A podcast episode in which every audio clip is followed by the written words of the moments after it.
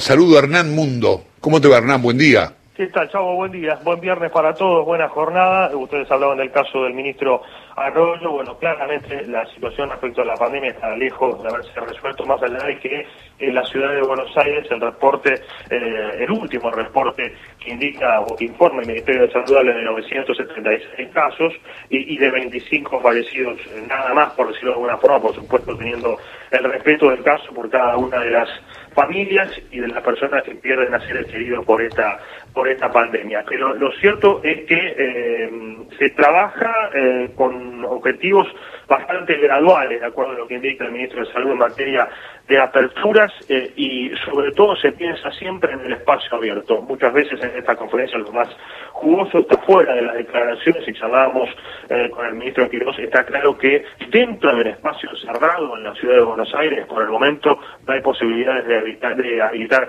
absolutamente nada. Esto lo decíamos, por ejemplo, porque esta semana se daba un reclamo de gimnasios frente a la jefatura de gobierno, de profesores y de propietarios.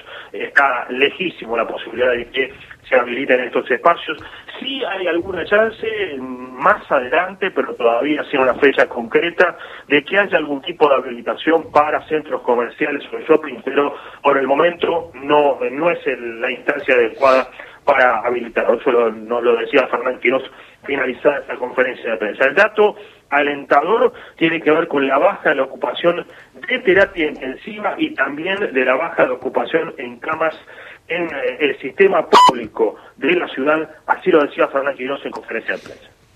Cuando uno ve la ocupación de la terapia intensiva del sistema público del día de hoy, la tasa de ocupación es del 50%, ha tenido un descenso importante, sobre todo considerando que las camas de terapia intensiva tardan muchas semanas en, eh, en ir eh, disminuyendo su número. Y cuando uno mira las camas de terapia de, de, internación general en los hospitales, la tasa de ocupación está entre 30 y 35%, también un descenso muy importante. Estamos con un número históricamente muy bajo que hay que volverse a los meses de mayo o junio para encontrar ocupaciones hospitalarias de esa magnitud.